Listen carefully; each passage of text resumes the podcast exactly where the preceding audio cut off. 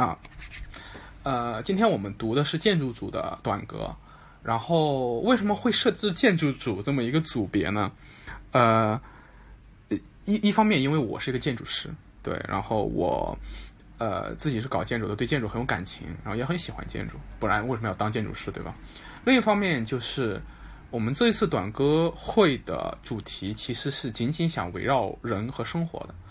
也就是我今年的一个不能说我的感悟吧，就是我一个直观的感受，就是我感觉到我们人的目的可能就是为了获得一种良好生活。对，那么什么是良好生活？嗯，良好的生活里面会有很多这种好的要素在。那么我们要有跟人的好的关系，然后要住在好的生活环境里面，有住在好的房子里面，对，然后要吃好的食物。然后跟好人在一起，对，然后做好事儿，这样我们可能能获得一种良好生活。那么就就要求我们对自己的身边，呃，对这些好的细节有这种觉察力和感知力，然后把这种好的细节收集起来之后，可能会能构筑我们一种好的生活，包括好的表达，好的表达可能就是短歌，对吧？对，哦，真诚的表达，好的表达。所以这个好，到底什么是好？这个可能就是需要去细想了。那么建筑组其实就是想启发大家，或不是说启发大家吧，就避免他又有一种这么教育的教化的视角。建筑组其实就是想要，呃，跟大家跟大家一起去发现和探讨，去把目光聚焦到我们身边的这些房子上。然后，这这就是我在这个公式里面前面写的这段话嘛？对你有仔细看过自己居住的房子吗？你有留意过自己每天进入的这些房子吗？你自己有尝试塑造自己生活环境的这种这种动力、欲望和行动吗？哪怕那只是一个暂时的居所，比如说我现在就在我上海的一个出租屋里面，对吧？那么你喜欢你居住的城市吗？你喜欢你居住的这个小区或者你居住的这个房子吗？那我们居住的这个地方，那么我们对它负有一种责任吗？这其实很关键，就是因为我们在一个流动流动性非常强的现代化社会里面，我们认为自己。呃，是一个独立的个体。那么，独立的个体似乎就是不需要对别的东西负责任的。而且，我们，而且现代人也不希望自己负责任，所以我们不想进入到一段关系里面。我们不想怎么样，不想怎么样，甚至我们都不想要家庭。对，那但是，但但但但，我们对我们身边的这些居住环境负负有一种责任吗？这其实我是我我很想探讨和抛出的一个话题。那么。最后就是说，那我作为一个建筑师，我当然在做做建筑设计。我们作为每个普通人的话，我觉得我们至少可以去停下来观察我们身边的建筑，然后给他写一首短歌。对，所以说这就是我们短歌赛的建筑组的一个缘起。OK，啊，那么我们这次短歌呃短歌赛建筑组一共收到了二十七篇作品，对，然后哦每一首都会附一张图，所以说这一次。呃，我们就可以从第一首开始来读。那么，好，我们就开始第一首。话不多说了。OK，呃，第一首我来读。呃，大家如果有谁看到哪一首觉得非常喜欢，说我想读一下，或者说是等我读完之后也想再读一下，或者或者你想给出什么评论，可以直接直接把静音关掉，直接发言，就不需要那个。呃，做别的对，因为我们人很少嘛，对。第一首啊，朋友，啥时候能在这买间屋？就算是佛祖，我把这照片掏出，在上海也没庙住。啊，这首短歌很可爱，是写的一个，它是以一种对话的形式来写的。那么朋友问，就是啥时候能在这买间屋啊？然后，呃。个作者就掏出一张照片说：“就算是佛祖在这上海也没庙住。”那么这张照片拍的是什么呢？拍的其实是一个楼，然后这个楼里面有灯光。我我不知道这是一个宿舍还是一个住宅区。我我也不知道今天我们这个这个这个作者在不在啊？对，然后如果在的话，可以可以可以可以可以可以可以可以蹦出来看看。对。这底下这个灯光是在是在布置什么仪式吗？对，呃，它其实表达的其实就是上海这个地方房价贵嘛，这个东西我深有感触。对我我自己就在上海工作，然后，呃，而且上海这个地方，当然作为一个大城市，它很拥挤啊，连连连 连这个连佛祖都没庙住，就很有意思。对我我很喜欢这首短歌。这这其实就是短歌里面的一个很重要的作用，就是我们对身边的一些一些社会现象、社会议题，直接就可以 发表自己的观点。对，上海的房价确实太贵了，今年好像是回落了一点啊，但是也也很贵。对我有很多建筑师朋友，自己在上海工作了很多年，然后最后买了一个二三十平的小房子，三四十平的小房子，然后自己动手去改造它，很很很很惨，很卑微啊！怎么说来着？叫十指十指不沾不沾泥，淋漓俱是。什么什么什么什么怎么怎么唱来着？怎么怎么怎么读那首诗？我忘了，大概就这个意思。对，不沾泥，零零巨大厦啊！对，零零巨大厦，对。哎，感谢白猿，对。所以我自己有这种感受啊。对，就是养蚕人那一样的。对对，一样的。我自己也很有这种感受啊。对我，我在上海，我为别人建造很多房子之后，可能自己也。对自己到最后也可能没有办法在上海有有一套自己的房子，这是这个时代的一个一个很值得深思的问题。我们可以为这个问题找出一百种方式去辩解啊，市场经济啊，城市化呀，上海作为头部城市啊，不啦不啦不啦。但是，但是人不能体面的生活在一个自己喜欢的居所里，这本身就是一个问题。对，OK，那么我们进入到下一首。下一首也写的很好，就是建筑组和爱人组，我觉得我们这四四个组都写的很好，我就我就不拉踩了。对，第二首，不要起高楼，楼高了人变少了，追忆屋檐下，小街坊有大名堂，麻将和凉风都好。这首是非常非常好的首短歌，呃，因为它抒发的这个东西是讲的，就是城市化之变。对，大高楼大厦好不好？他第一句话就非常武断的来一句：“不要起高楼。”对，非常非常，嗯，非常武断的说不要起高楼。为什么呢？因为楼高了，人变少了。这这这这这个这个思辨其实是怎么说？就我过去一直都是城市化的坚定的支持者。那但确实城市化会有一个问题，就是这种。这种超大型城市和高楼大厦，它是会挤占人的生活的，它会把我们的生活变成一个牢笼，对，对，它会把我们生活变成牢笼，就会让我们对生活的真感直观的减少，直观的减少，把我们封锁在一个一个一个大家都一样的小隔小隔间里面，然后你在这个在被分到这些小隔间里面之后，你的生活中具体的人会越来越少，对，所以说。那种丰富的生活细节会越来越少，啊，这这就很危险，这就很危险，对。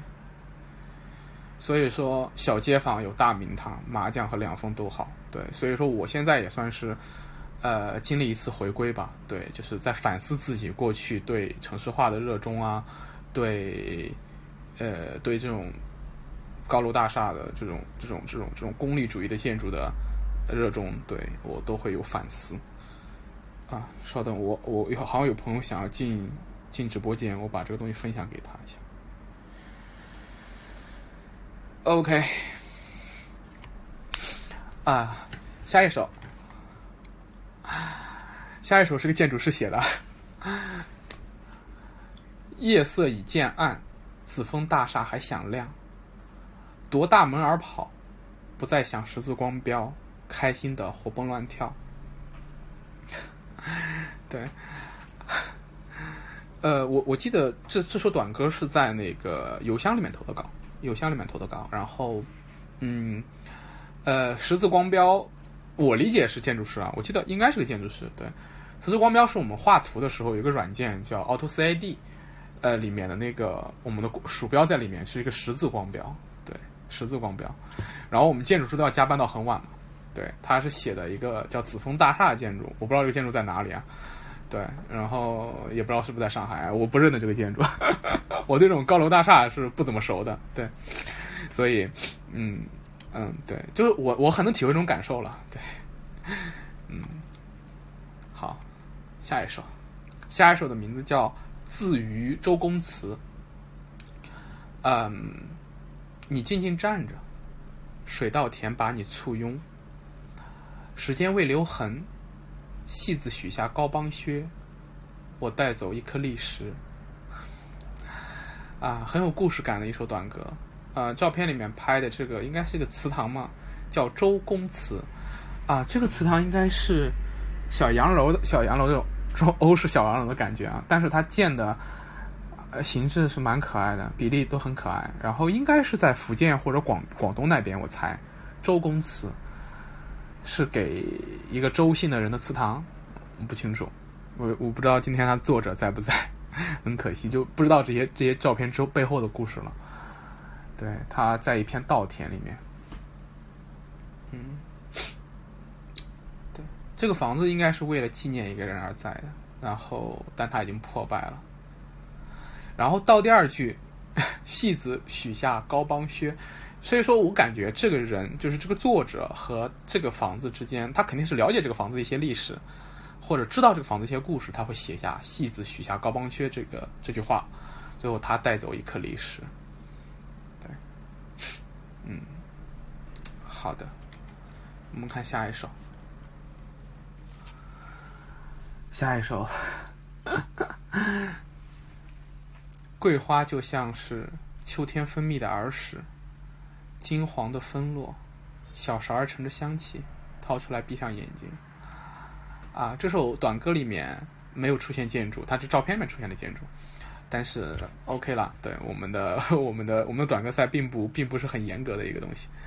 那么，嗯，秋天，秋天很美好，秋天刚刚过去，我我能清楚的记得桂花的香气在上海是哪一天消失的，因为我住的这个地方，我住的这个 block 就是那个桂花香气特别浓，有很多桂花树在这边。然后，嗯，所以那个，呃，每天都能闻到非常浓的桂花香气。然后突然有一天，一场秋雨落下来之后，啊，桂花的香气就消失掉了。所以我当时还蛮，还蛮伤感的，对，还蛮伤感的。嗯，下一首。当我飞翔时，并不朝向落脚处，低伏了翅膀，尖根细作的居所，我只要一根栏杆。那么，当时啊，当时我们在办这个短歌赛的时候，我我跟大家就是我当时定的一个规矩，什么是建筑？就是当时有很多人想要给小动物的那个小房子啊，写写写写写短歌之类的。我当时在写，就是我们的建筑必须是由人建造、为人建造的。然后这首短歌为什么把它给收录进来呢？因为它也是对的吧？因为这个栏杆也是由人建造、为人建造的，而，呃，这只小鸟落在这里只是一个巧合，对，呃，但是它它也是为这个栏杆和为这个栏杆之后的建筑而写的，所以这没问题，对，呃，就解释一下为什么我把它给收录进来。那么，这首短歌其实是。借着一个鸟的语方式呃视角来来来看我们的建筑，就说你们人类，对你们人类需要一个精耕细作的居所，而他呢，他只要一根栏杆，对他其实是借物借两个物，借鸟和建筑这两个东西来抒自己的感怀，对自由的向往和这种生活的一种态度吧，对。这种这种态度不做评价，对 对，其实是蛮酷的一种态度。但是其实我我我自己个人其实其实对对对某种更更有根基性的、更弱者而不是那么自由的生活，最近啊，是我我自己是产生了一种回归的。对我突然不那么向往自由了，对，也是我自己的一个呃我个人的一个观点和问题。但这首短歌写的很好，写的很好。当我飞翔时，并不朝向落脚处，对，是一种很很怎么说呢？很锐意进取的，或者说是很很很很很洒脱的生活方式。OK，我们进入下一首。嗯，九曲回廊路，山水之间忽现身，偌大透明墙。胶囊书店人群至，静谧处喧闹热闹。这首短歌的啊，这首短歌的那个所针对的是这这个建筑，啊，那么这个建筑，我好像在古德，对，就是我们建筑师常用的一个找找参考、找 reference 网网站上面见到过，我忘了这是哪一栋了。如果群里面有建筑师，啊，就是我们我们我们听听众里面如果有建筑师的话。如果你记得这个房子的话，你可以可以提醒一下我，对，可以提醒一下我。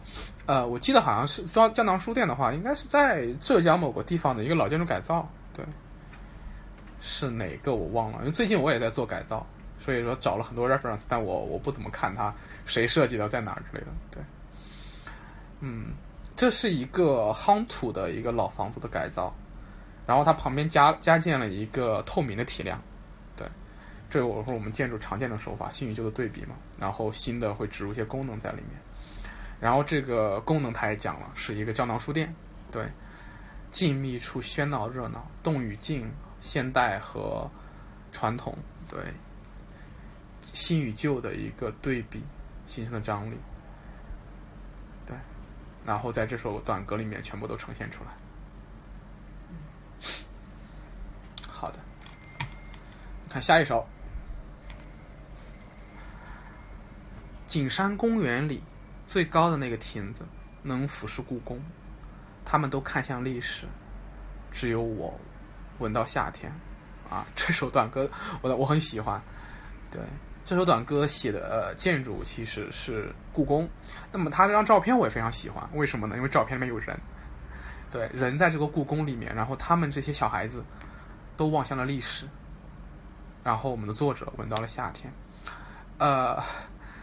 就是这首短歌向我传达出来的，或者说他给我的感受，是是是怎么说呢？就跟我非常契合的。对，呃，他所书写的是那一瞬，他在这个场所里，他在故宫里面，故宫当然是一个很伟大的建筑，对，在某种意义上是很伟大的，它也很精美，然后它很有历史意义，然后它里面承载了很多历史。然后人们到那里能够看到历史，能够触摸到历史。它过去作为一个皇宫，现在作为一个博物馆，呃，这里面有很多东西，很多很多。然后，而他站在那里的时候，他跟这个建筑发生一个具体的那一瞬间的关系里面的时候，他说他闻到了夏天。这个夏天对对他来说是什么？或者对并不重要，可能是可能是当时的他的经历和他的感受，但是他把它传达出来，然后跟。他收身边的人和建筑之间的这种、这种、这种关系，对，这种微妙的情绪，在这首短歌里面就这么传递出来了，所以我也很喜欢这首。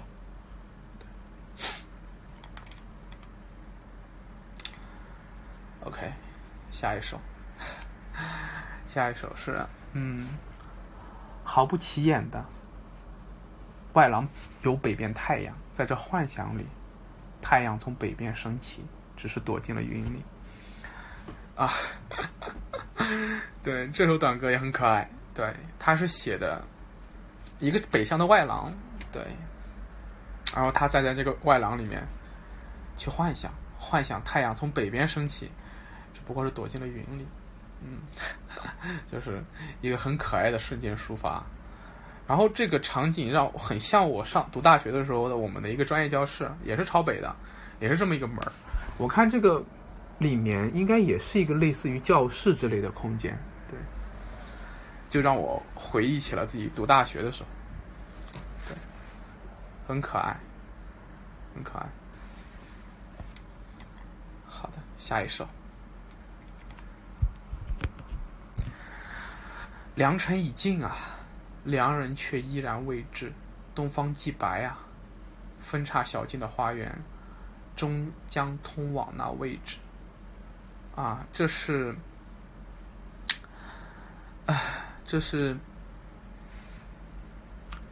这是他拍的是一个园林。这个园子是在国内还是在国外，也不知道。但看起来不像是国内喜欢的那种园林，它应该是一个比较典型的这种欧洲的园林，对。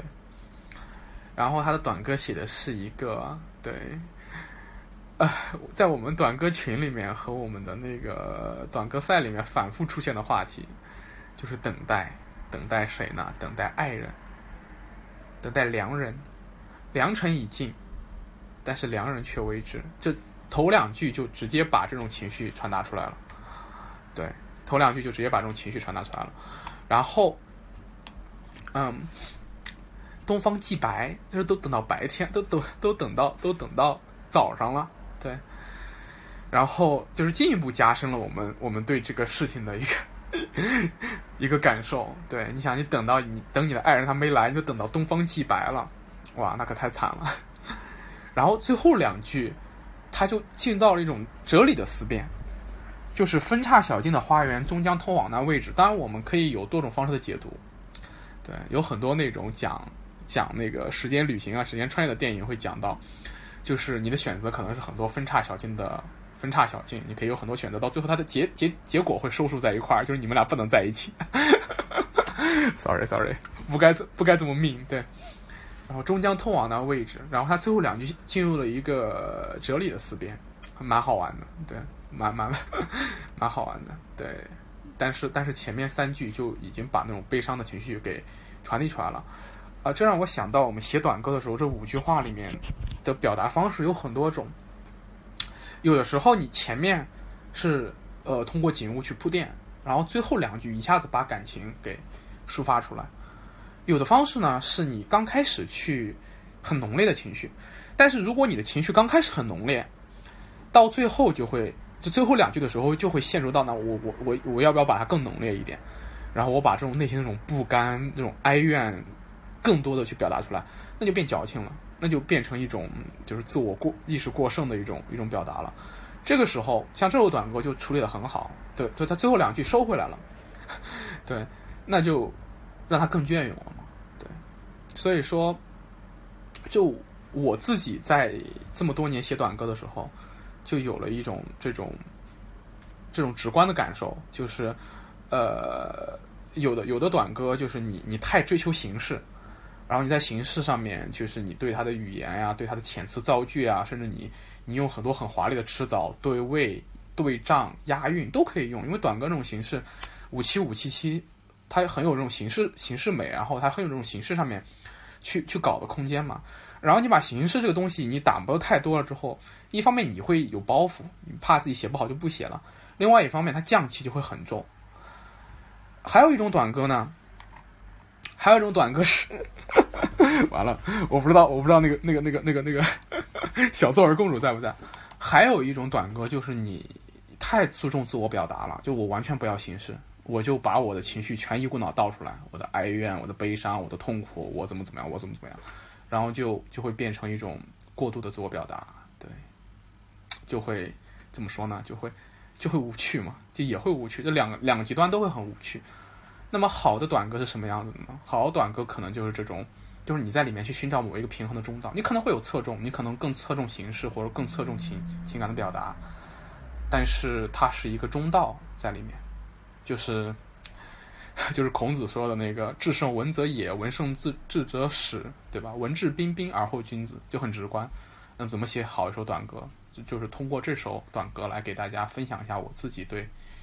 怎么写好一首短歌的一点自己个人的啊小感悟吧，对，然后鼓励大家去更多的去写，一方面要勇敢去写，就不要有包袱；，另外一方面，呃，也要打磨，对。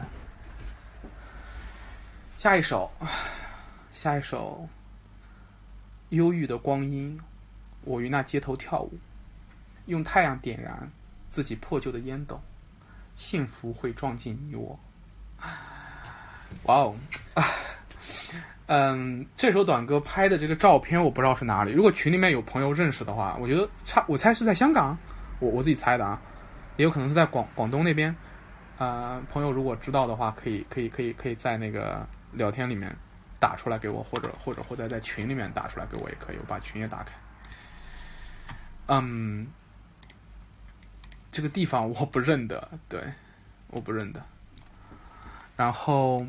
嗯，这首短歌写的是什么呢？这首短歌写的是，呃，他在街头，忧郁的光晕，我于那街头跳舞，然后用太阳点燃自己破旧的烟斗。这这这是一一系列意象堆叠过来，他想传递的是一种感受，一种一种情绪。然后最后一句是“幸福会撞进你我”。那么这一首，我感觉它是一个，呃，怎么说？他并不想要告诉我们什么，他只是想传达这种情绪。南京路啊，这是上海的南京路吗？天哪！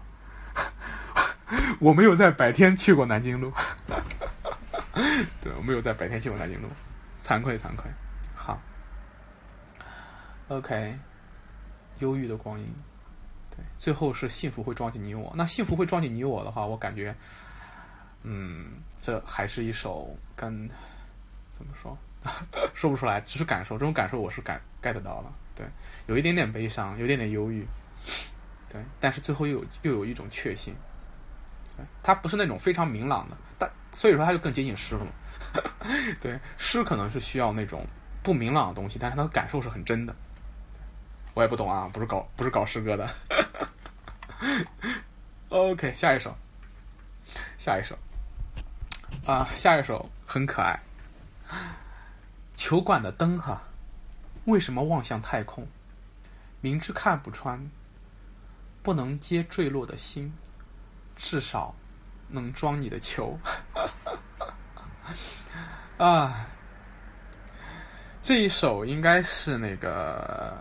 叶子写的，小叶子写的，对，嗯，它是一个问答，前面一句是球馆的灯啊，你为什么望向太空？明知看不穿。嗯，sorry，我我开一下门应该是我舍友的外卖到。他想你的外卖吗？OK。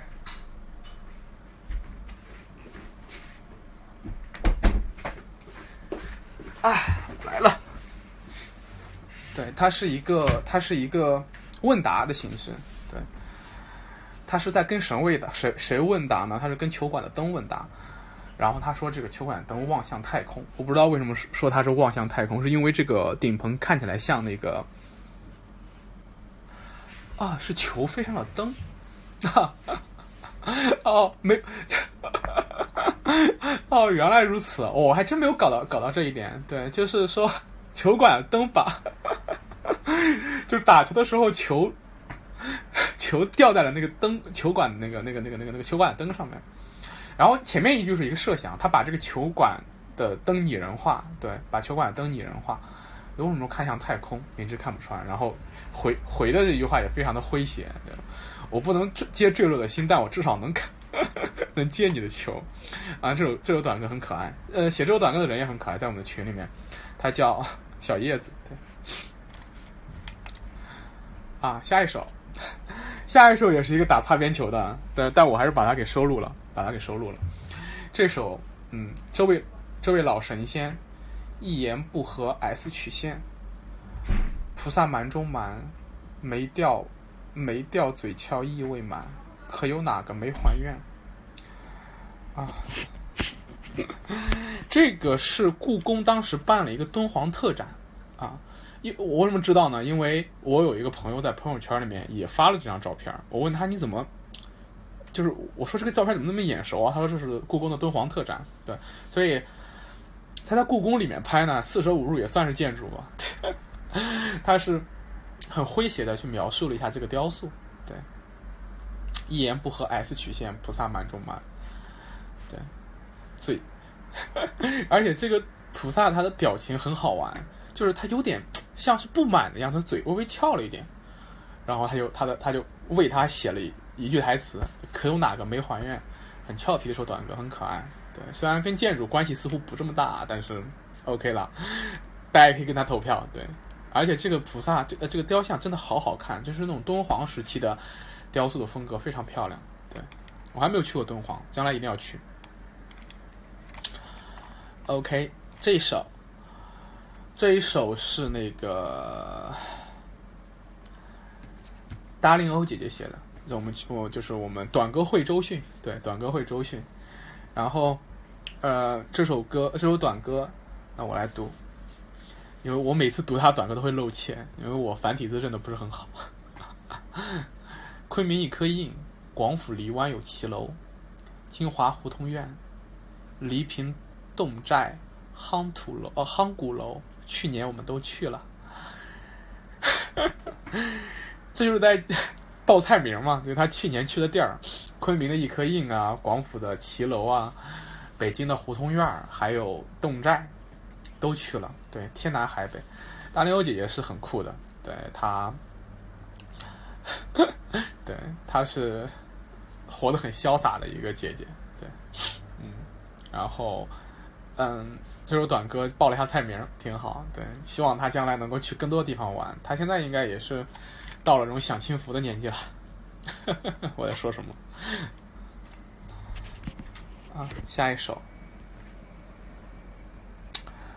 呃，这一首是我们群里面的一个朋友写的，然后他是关注的一个建筑中的问题。那么待会儿我们也把这个问题聊一聊，现在就可以把这个问题聊一聊。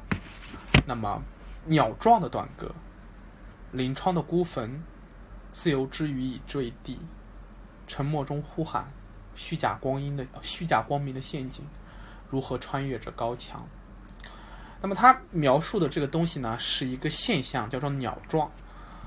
鸟撞是一种在我们城市中经常发生的事情，就是我们的鸟它面对透明的玻璃，它不知道那是玻璃，它就会撞上去，然后会死掉。有时候呢，嗯，那个呃大的这种玻璃幕墙背后的灯也会吸引鸟类，然后让它们撞上去。然后鸟反光的蓝天白云，这种反射度非常高的幕墙。也会吸引鸟撞上去，鸟撞是一个很严重的生态问题，每年都有上百万只鸟死于鸟撞。嗯，所以说当时我这个建筑组的短歌办出来之后呢，我的朋友也是两位建筑师，他们非常关注动物和环境问题，他们是在意大利的建筑大王陶安的 Uco，然后他们就呼吁大家就是可以思考一下我们建筑中的问题，然后他当时在自己的呃自己办的一个他们的组织里面提到了。可以给鸟撞写短歌，然后也就收到了这位朋友的鸟撞短歌。鸟撞这个现象，嗯，其实其实呼吁我们现代人去反思：我们是不是需要这么大的玻璃幕墙？我们是不是需要这么大的玻璃空间？我们 就是我作为一个建筑师，我可以直白的给出这个答案：我们不需要。对我自己在做建筑的时候，我很清楚，很多时候我们做幕墙，它其实就是为了，呃，不不单单是建筑师建筑师的自我意识过剩，它是我们整个人类整个现代人类的自我意识过剩。这种大的玻璃幕墙和大的橱窗，它其实就是我们我们现代审美中所谓的通透感。嗯，对，它看似是为了更广阔的景观、更广阔的采光，那其实是。其实是人类异构很大的表现，尤其是这种大型的彩、大型的玻璃幕墙，在商业建筑的运用，最早其实是在，因为我自己比较喜欢建筑史嘛，最早最早是在，呃，拿破仑时期，就是八世纪、十七世纪的法国，那个时候，那个法国经历了一轮那个建筑改造，啊，就是城市的改造，里面出现了大量的玻璃幕墙，然后当时中产阶级的生活方式的体现，然后。他要求人们把自己的生活展示出来，然后对，然后玻璃一方面是透，就是你在里面进行消费，你在高档餐厅吃饭的时候，别人能看见你；另外一方面，它的反射是让你看到你自己，也是现代人的一种回音壁，这种自我意识过剩、自恋的体现啊。所以说，无论是我们作为一个现代的普通人。还是作为一个建筑师，其实都应该去反思一下，我们到底需不需要这么多的幕墙？它带来的光污染和环境问题和生态问题，其实是不是原本可以避免的？对。然后刚才关于那个玻璃幕墙那段，就是那个什么展示啊那段，推荐大家去听一听最近一期《忽左忽右》，对，那期聊挺好的。OK。然后，嗯，下一首。下一首《巴黎圣母院》，踩玻璃花窗，蒙上永恒的尘埃，生命与爱情，埋葬在钟楼灰烬，应验怪人的预言。呃，这个应该是群里面那个艾丽森，就是一个一个一个一个朋友吧。对，他在法国读书，他之前，然后他是他写的，他写的，然后应该是他去巴黎圣母院的时候拍的那个巴黎圣母院的玻璃花窗，真的很精美，这张照片上面看起来尤其精美。那么，对，嗯，它里面写到的是。生命与爱情埋藏在钟楼灰烬，鹰眼怪人的语言。他可能是在写爱情，也有可能是在写巴黎圣母院被烧这件事情，我不知道。但是传递了一种很有趣的情绪吧。对，这个朋友从法国回国已经一一年多了，住在离我家一个街区之外的地方，我忙到没有机会跟他见面。建筑师实在太忙了，吐槽一下。下一首。南向无烟雨，花疏叶浓，迷人眼。腰有下江南，灰墙白瓦映绿水，小树墙上映雨烟。啊，这首短歌的形式感就很强，对他他会对自己要求这种很精炼的表达，对，然后描述的是自己去江南游历的时候的场景，游历的时候的场景。嗯，对，最后两句很有意境。灰墙白瓦映绿水，小石桥上映雨一笔烟，是很工整的一首短歌。啊，嗯，我不知道今天涛和优酷在不在。这一首是涛写的，就是我刚才前面提到的那个呼吁大家关注建筑环境问题的。建筑大王里面的涛，然后他这首短歌我不知道写的什么意思，我也没问他。如果他在的话，让他聊聊虎杖到底跟这个建筑有什么关系。罗丹应该是他的一个朋友，也在群里面。罗丹的房子一定要有很多虫，种一群虎杖，夏天把房子吃掉，所有虫都会知道。OK，嗯。他讲的其实是什么呢？讲的是房子和自然的一个关系，就是我们建的这个房子，它一方面是人要人要要要容纳我们作为一个人的生活的，但同时这个房子它会影响到你这个环你你建成这个地方周边的环境啊。涛来了，涛来了。涛，你来了，正正好念在你的短歌，正好在念你的短歌，正好在念念你的短歌。那我我想现在想邀请涛上麦聊一聊这首短歌，可以吗？涛可以听到吗？对，这首短歌其实在描述房子和环境的一个关系。那么，就是说有这么多虫怎么办？然后我们应该怎么样去处理房子和它建成的环境的一个不能说是矛盾，就是关系。就哪怕会有很多虫，我们应该怎么样处理这个房子和虫和我们人之间的关系？而在这个过程中，如果我们一直想把人放在中心的话，其实反而可能会适得其反。对，我们都说为人建造，为人建造，但如果这个为人建造是把人和自然和环境完全对立起来的，那么到最后的结果一定是很可怕的。对，那么我们在为人建造的时候，是不是要会往回掰一掰，去达到一种中道？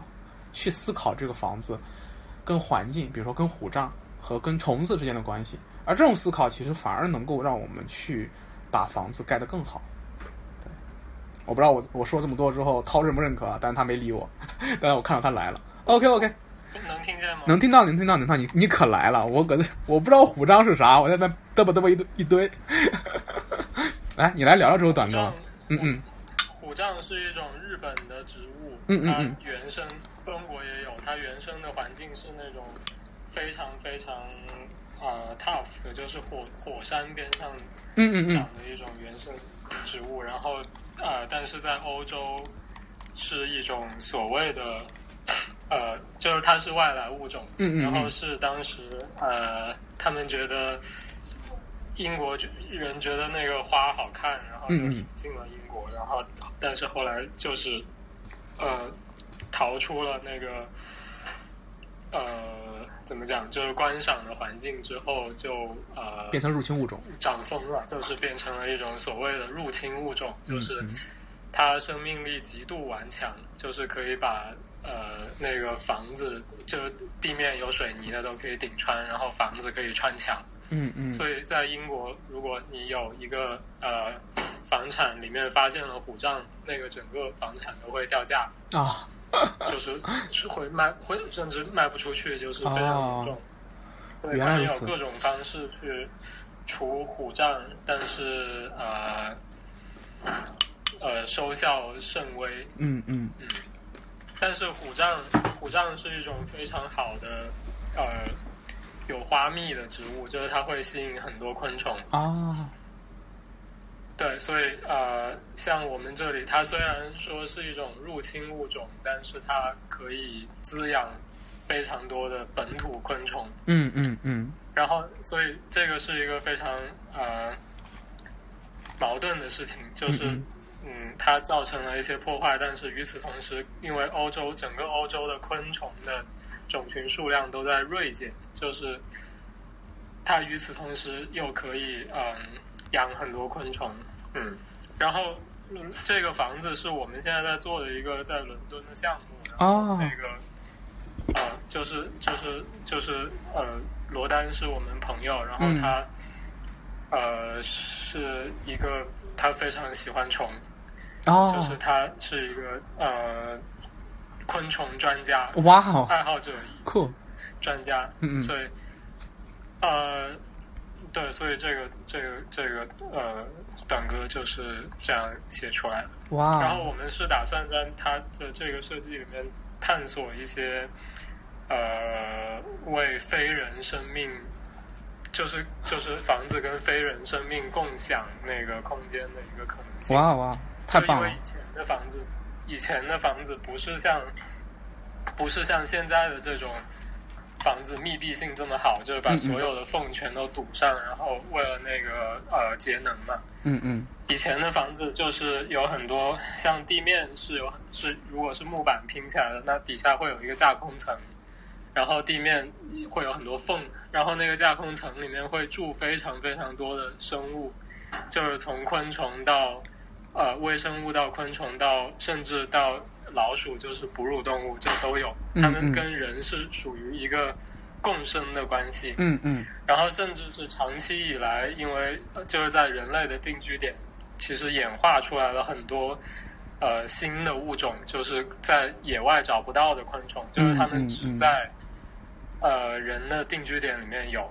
然后随着建筑的这种呃所谓的发展，就是把那些呃。以前跟人一起共生，然后相安无事的很多呃物种，其实都搞灭绝了。哦，对，所以这个是跟建筑以及建筑历史的一个关系。就是我们现在的建筑历史可能不会探讨这种东西，但是这个是我们感兴趣的。对对对，谢谢谢谢谢谢。哎，你给我提供了一个非常棒的视角。哎，就是我刚才虽然。聊了一大堆，没有说到点子上，就没有说到你这个的点子上面。但是我，呃呃，我我确实感觉到很收很有收获。哎，我想问一下，我们群里面那个罗丹是不是就是你们的业主啊？对。哇，他他也是华华人吗？呃，他是中国人。OK OK OK OK OK，我以为对，那不不没关系，就是。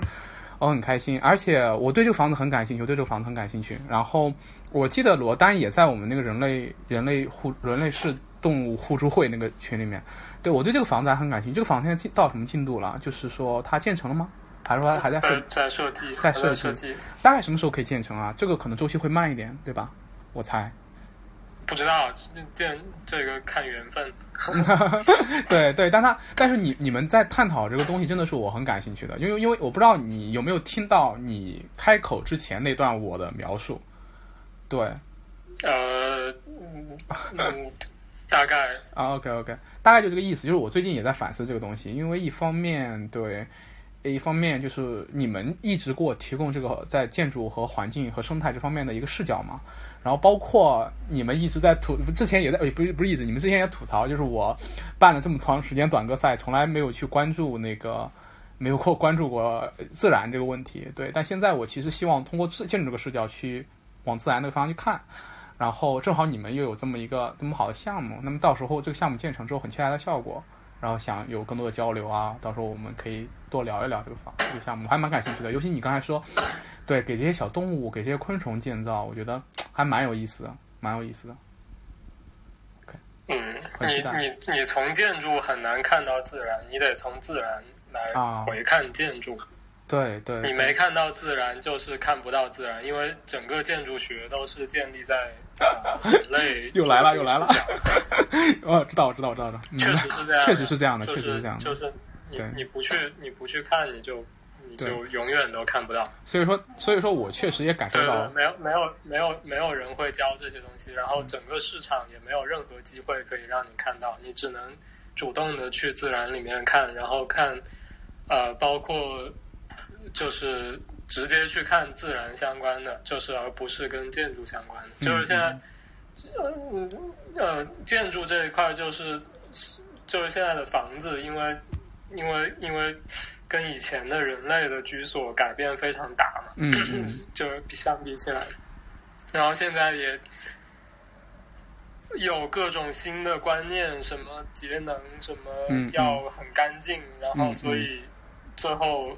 就是把这个房子变成一个非常，呃，所谓无菌的一个一个一个死 死的空间，就是没有生命的空间。对，嗯，这也是我之前一直说的那种现代人的 ego，但我确实是感受到这个问题，但是也是不同的视角，而且对，而且我也很一直很感激涛和优酷能够跟我提供这种更更更更更更面向自然的视角。对我觉得我确实就像你们说的，就是。对，就像你说的，应该直接去看自然。是的，嗯，OK，然后很期待，很期待这个项目，然后也期待后面的交流。我会会找机会跟你们好好聊聊这个，包括对，正好罗丹也在群里面嘛，对，我们可以多交流一下。嗯，没想到这后面还有这么好 这么有意思的 story，然后啊，真的好巧，好棒。对，回头会会，我们可以就这个建筑，我们单门聊一聊，聊一些播客，甚至说我我还是蛮感兴趣。我希望这这也成为我去思考的一个契机吧。对。好的，OK，我们可以 先先先盖好先吧。我相信你们，你们肯定没有问题的。对，你们肯定没有问题的。OK，下一首。好，那我那我关了。哦，好，OK，OK，OK。谢谢谢谢涛，谢谢涛。对，涛是我，我不要再他再夸他们一句一遍了，但我还是要夸一下。对，涛和 Uko 他们在建筑上面为我提供了非常棒的一个视角。对，然后嗯。对，无论是对人的关注，还是对自然的关注，都给我提供了很棒的视角。对，包括今年也通过他们认识了很多新朋友。是的，欢迎大家去关注他们的公众号，叫“建筑大王”。对，也欢迎大家去找他们去做设计。对，如果你认同他们的理念，认同他们的理念，对，去找他们做设计就一定不会错。OK，嗯，下一首，二零零三年，童年一整夜谢幕。跳跃飞奔笑，每个洞口有游魂，围着奶奶把糖要。啊，这首短歌写的是关于建筑的记忆，对他讲的是二零零三年他的童年谢幕了。那那一年肯定发生了什么？然后下面是一个场景：跳跃飞奔笑，每个洞口有游魂，围着奶奶把糖要。那么我可以猜，是不是他二零零三年这一年的时候？因为奶奶的房子被拆掉了，然后导致他的童年谢幕了，或者二零零三年他搬离了某个地方，导致他童年谢幕了。这也向我们展示一种，就是建筑作为人记忆的锚点，是非常非常非常有回忆价值的。而且这首短歌跟我的个人生活就有一个直观的感受，就是我在二零零三年那年的时候，从我小时候搬住的那个院子。就是我住在县城北郊的一个院子里，搬到了楼房里面。那二零零三年那年也是我童年谢幕的一年，对。呃，这种时空的转换、生活环境的转换，是成为一个人记忆的锚点。那么，这也就意味着建筑对我们来说，绝对不仅仅只是一个满足我们生活功能需要的东西，绝对不可能仅仅是这么一个东西的。对，所以说，嗯，借着这个契机，我们。就可以对，就说我们十点之后我们会聊到那个陶磊的那个设计的时候，我们可能也会就这个视角去聊一些东西。对，好，这也是一个很棒的短歌。OK，我们看下一首。门前新廊桥，我要把你来歌颂。鸟儿来栖息，人们多个休闲处。夏日纳凉冬垂钓。啊，这首，这首就是一个很甜的短歌，非常 sweet。就是啊，门前有一个新的廊桥，然后，呃，要把它来歌颂。怎么歌颂呢？就是告诉大家，就这个这个廊桥多棒啊！鸟儿可以在里面栖息，人也可以来垂钓，来休闲，那是挺好的。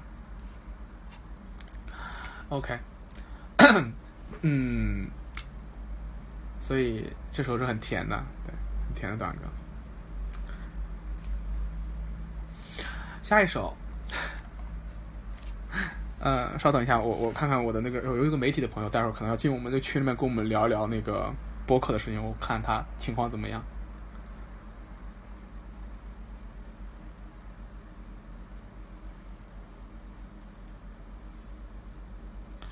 聊陶磊，OK，啊，好，他他大概二十分钟之后过来，到时候我们可以聊一聊那个建筑。嗯，二十一首，二十一首。柏林的土溪，苍穹下白雾笼罩，黑的瘦犄角，在冬夜长廊中，在冬夜的长廊中，永不止息的奔跑。啊，这首是写的。对，这这首这这个这个照片拍的非常棒。首先夸一下这个照片，这个照片是我们推送的那个首页照片啊。对啊，我很喜欢这个照片。然后他写的应该是柏林的一个建筑，我不认得。对，如果有朋友认得的话，也可以告诉我在这里。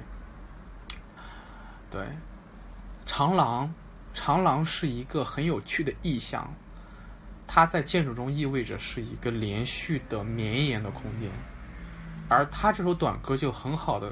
抓住了狼的这个意象，到最后用了一句永不止息的，就是在冬夜的长廊中永不止息的奔跑，来进一步强化了这个空空间的氛围。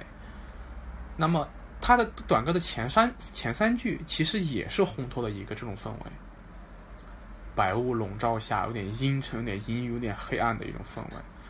所以，所以这首这首短歌的，就是就是它的题眼。应该就是在第三句上面，叫“兽的黑犄角”。那么，这个这个兽是什么呢？黑犄角是什么呢？嗯，可能是某种可怕的东西，我不知道。可能只有短歌的作者能够把这个东西告诉我们。但是他把这种无望的奔跑和压抑感已经传达到了，而且这首短歌和他的这个照片其实形成了一个很好的映照关系。对，嗯，很喜欢这首。好，下一首，下一首是，下一首是那个，也是一首很可爱的短歌，叫《天星码头》。拆天星码头，在填海骑满商厦。他们告诉我，码头不算是建筑，能赚大钱的才算。这首短歌，嗯，我之前不知道，因为天星码头似乎在香港是一个很重要的意象。对，呃，包括有一个保卫天星码头啊，还有还有还有歌，还有一些歌就在讲这个。我之前完全对这些东西不知道。然后我们群里面有一些生活在红控和工作在那里，或包括包括对对那边很有感情的人，后来提到提到这件事情，然后我才知道原来有这么一个故事。那么这个小建筑后来就成了一个大概大家的共同回忆，一个触发点一样的东西。那么，这也是建筑对我们生活的一个意义之一吧，就是一个建筑，一个标志，它最后会行为成为一个象征，一种旗帜，把我们团结在一起。对，这种团结有时候是良善的，有时候是危险的，但是，但是建筑绝不仅仅是建筑。对，第二十三首，第二十三首。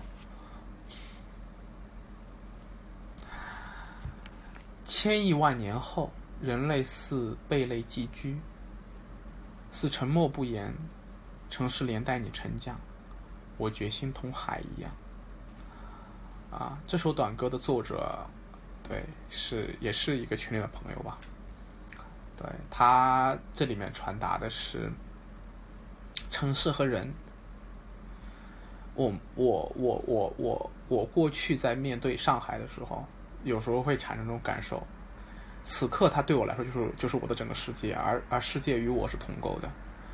那么，城市的沉降、海的沉降、世界的沉降和人的沉降，对，这种他把这种共感很好的表达了出来。对，他把时空拉伸拉长到千千亿万年这样的一个尺度，然后设想了一个无望的未来，人们像贝类一样寄居。沉默不言，对，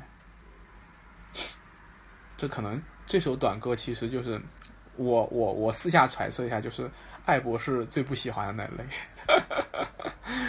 对，嗯，一种一种一种一种一种无望和虚无被传达出来，对。下一首，下一首是。呃，这个照片，这里面这个建筑我终于认得了，对，孤独图书馆非常著名的一一个一个建筑，对，在阿那亚。OK，我来读一下，孤独图书馆名字催化出名气，也成为讽刺。灵魂被脚印谋杀，影子由海浪埋葬。孤独图书馆大概是在我上大三大四的时候。嗯，出现的一首，出现的一个建筑，对，当时非常非常火。它传达出来那个意象，是我非常非常不喜欢的意象。我在这里就明确的可以提出来，就是我很我很不喜欢这个建筑，也不很喜，也很不喜欢这个建筑所传达出来的那种东西。我不是因为它是一个网红打卡点而不喜欢它，我承认它的形式形式做的很好，我承认它。我承认它营销做的很好，对，有很多人为他辩护，很多人批判他，但是我不喜欢他的原因是，这个建筑就像是我们一个现代人类的自哀自怜的化身，对，所谓的孤独，所谓的遗世独立，对，想要跟一切隔离，但他又永远不可能跟一切隔离，他最后他会变成一个吵闹的地方。对所以说，而这种遗世独立其实也是一种坦诚的虚伪，对，对。那么刚才我对他的一切批判，其实也在批判我自己。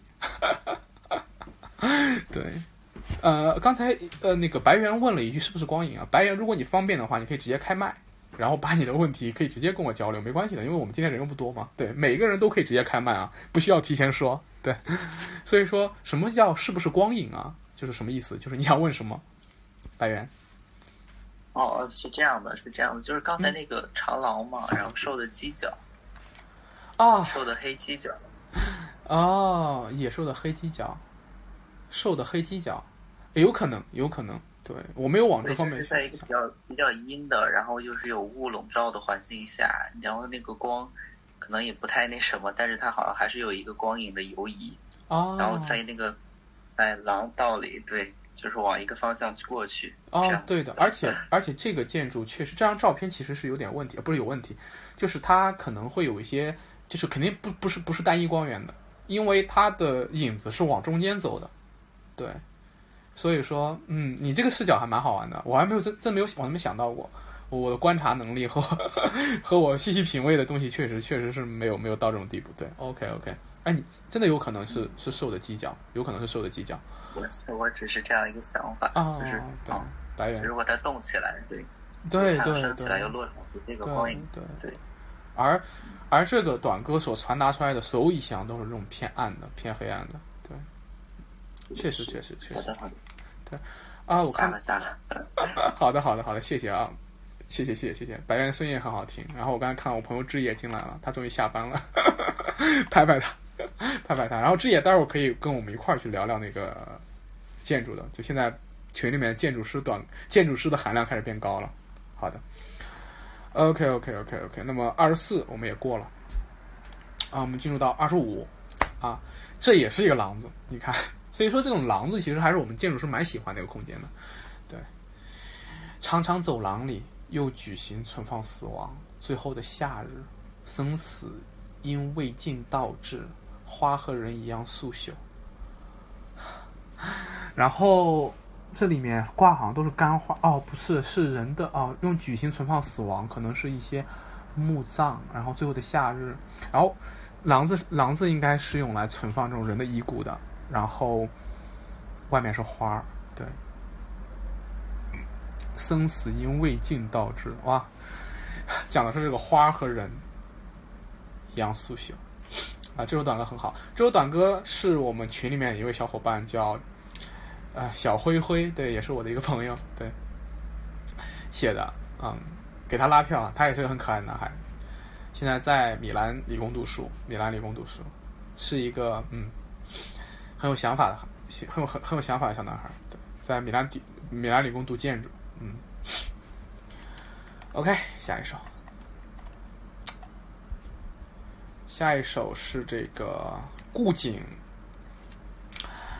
南边的南边的枣树，小苗长成碗口粗，早落在地里，养一去不返的人，留昨日静候重逢。啊，这就是一个场景。一个场景，一棵枣树，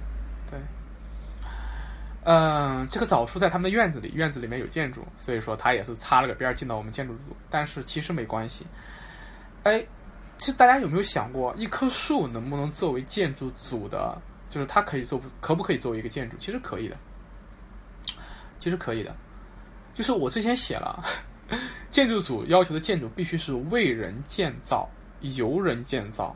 那么这个枣树是被人栽下、为人栽下的，而且它和它这个空间的构成的一个关系，也可以被看作一个建筑。对，它是围绕人的，对，它是围绕人的。而这首这首短歌其实也是写的人和这个枣树的关系。对，它从一个一点点长成了一个碗口粗的枣树，养的是一个一去不返的人。最后一句有有一个可以回味的收头，什么呢？是留昨日静候重逢，真的很棒。啊，好，我们进入到下一首，下一首是，嗯，灯香闪闪亮啊，灯香闪亮亮，烟花刚刚散去了，病毒病毒呀闹着，还是要快，还是要去快乐里打滚呀，打滚呀滚。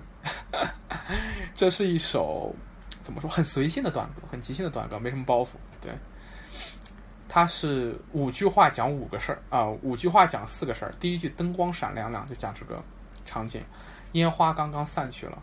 我猜这个烟花可能不是真正意义上的烟花，我猜可能是那个呃，当时整个湾区的那个台风，对，烟花那个台风。啊，不是湾区的，上海的那个对烟花的那个台风，然后病毒还在闹着，这这这这这两件事儿，烟花和病毒其实都是生活中的突发事件嘛。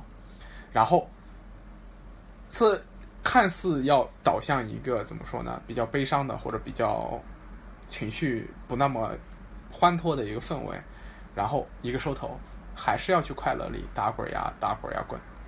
就是也很乐天的，很可爱、很即兴的一个短歌，挺好的。然后上面那个东西好像是世界之窗，啊，这个地儿在哪我还真不知道。如果是在上海的话，sorry，我我对城市还是观察不足。然后我们我来了，我来了，我来了。什么？这是你的短歌吗？OK，sorry。Sorry，Sorry，那你再来读一遍吧，你再来读一遍吧，是真正意义上，那那你读一遍我今天不开心，不能读这么快乐的短歌。那个，OK，那个是那个是真的烟花。啊，好吧，我过度解读了，Sorry，你继续，你继续。没有，没有，没有，就是就是就是这个，就世界之窗在深圳，在深圳哦，是一个是一个感觉像是一个主题乐园。哦，我这边有点吵，没关系，没关系。对，然后它是一个主题乐园吧，应该能算。呃，然后里面有很多微缩的、微缩的建筑，就是对，我是暑假的时候去。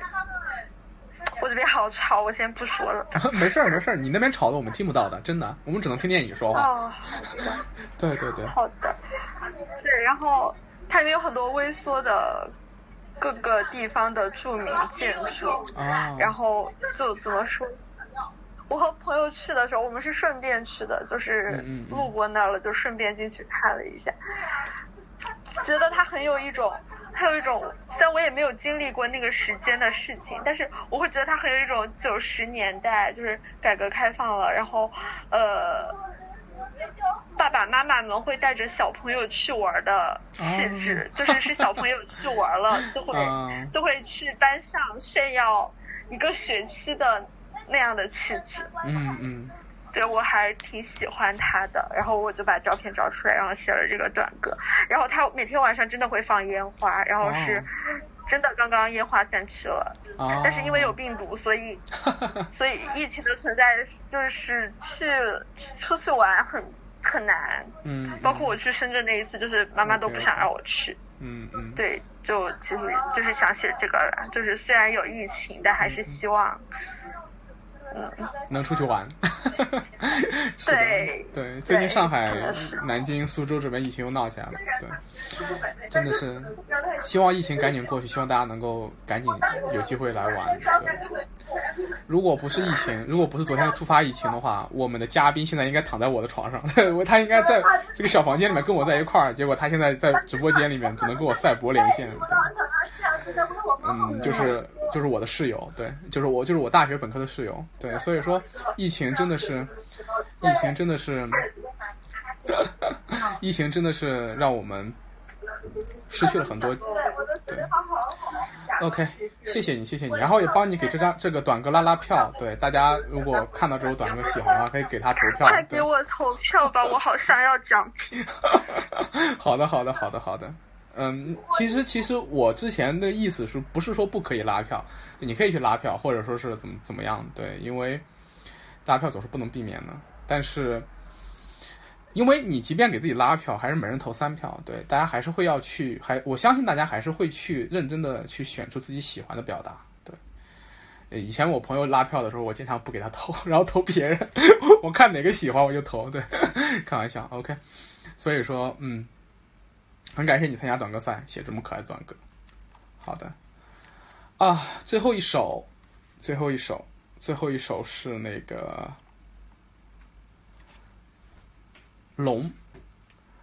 寻理性荣光，路过这一隅荒凉，方形斗兽场，都说是政治权杖，可叹击碎了梦想。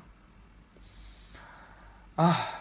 这首短歌是一个学建筑的朋友，应该是，然后他是在豆瓣上面投的票，他是在豆瓣上投的票，啊，不在豆瓣上投的稿，对，然后，呃，对，然后这个建筑我忘了是谁是谁的了，涛涛和优狗他们现在跑路了，所以说我也没办法问他们，他们在意大利，我忘了这个建筑是谁的了，应该是建意大利理性主义时期的一个著名建筑师的建筑，还是还是还是那个叫叫谁来着，我忘了那个人叫什么名字了。还是说是在二战时期建造的一个一个一个一个一个什么来着？反正蛮有名的一个建筑的，对。然后它现在应该作为一个就是政府办公类的建筑来使用，对。然后它它是代代表了典型的那种意大利的理性主义，对。它这种几何的构成、方正的立面，呃，很意大利，对，很意大利。意大利的建筑是那种，就是意大利有一个时期，包括意大利现在整体的建筑风格，建建整整体的他们的一个建筑倾向，也是这种理性主义的。对，二战后嘛，整个意大利它比较推崇这种理性主义，二战前它也是理性主义的一个重要发端。那么，嗯，但是在这样理性主义的建筑，尤其这种理性主义的建筑里面，往往是带着那种政治纪念性的，对，带着那种政治纪念性的理性主义，而这个东西往往会诞生一些很可怕的东西。因为一旦说到政治纪念性里面，我们会想到的是什么？想到是，是是是这些政治家们为了自己的一己私欲也好，或者说是为了一个他们脑海中以为的人类的共同善而做出的那种，而做出的那种，嗯，很可怕的事情。OK，意大利文明宫啊，OK，现在是 Fender 总 Fendi 的总部。OK，OK，OK，谢谢这位 LY 啊，我不知道 LY 是哪个，是我认识的朋友吗？OK，嗯。对，我记不得了。那他谁谁设计的来着？是不是我印象中那个 在二战时候，在二战时候那个那个那个给法西斯设计办公楼那哥们儿？我记不得了。我太长时间没读现代建筑史了。对，现在只只只留下这这种零碎的印象印象。对，真的是记不得了。对，唉，对，这种这种这种这种对对对对这种理性的推崇其实是蛮危险的。对，蛮危险的。OK，嗯，然后所以说这首短歌，特拉尼对，是不是这哥们儿设计的？我忘了，我只记得意大利在二战时候设计了很多给法西斯政权的建筑，设计的非常好。对，啊，这种所谓的好，就是形形式形式很好，形式美很很棒，很美。对，也不能叫很美，对，美和好这些词儿跟法西斯一一连上，总觉得有点怪怪的。对，对。OK，OK，OK，OK，看来看来我们群里面现在，我我们我们这个聊天室里面现在建筑师非常多。OK，OK，那么正好是我期待的一个场景。OK，那么嗯，反正就是以这么一个建筑来结尾，其实我们提让就是让我们让我们警醒自己，作为一个建筑师也好，作为一个现代人也好，那么你把建筑作为承托自己理想的一个工具，它会不会有某种危险？答案是它肯定有危险。OK，那么所以说这也就落回到我们这个简短歌会上的主题。我们这个短歌会建筑组的主题是什么？为人建造，为人建造。那么为人建造要求我们有一个更中观的视角，因为我们只盯着人的时候，我们反而没有为人建造；我们为理念化的人建造的时候，我们反而没有为人建造。那么什么是为人建造呢？我们下一趴里面，就是我们现在短读短歌已经结束了，我们下一趴里面会聊最近一期梦想改造家陶磊的那个设计。那么，OK，我把短读短歌这一段我们录音先停掉。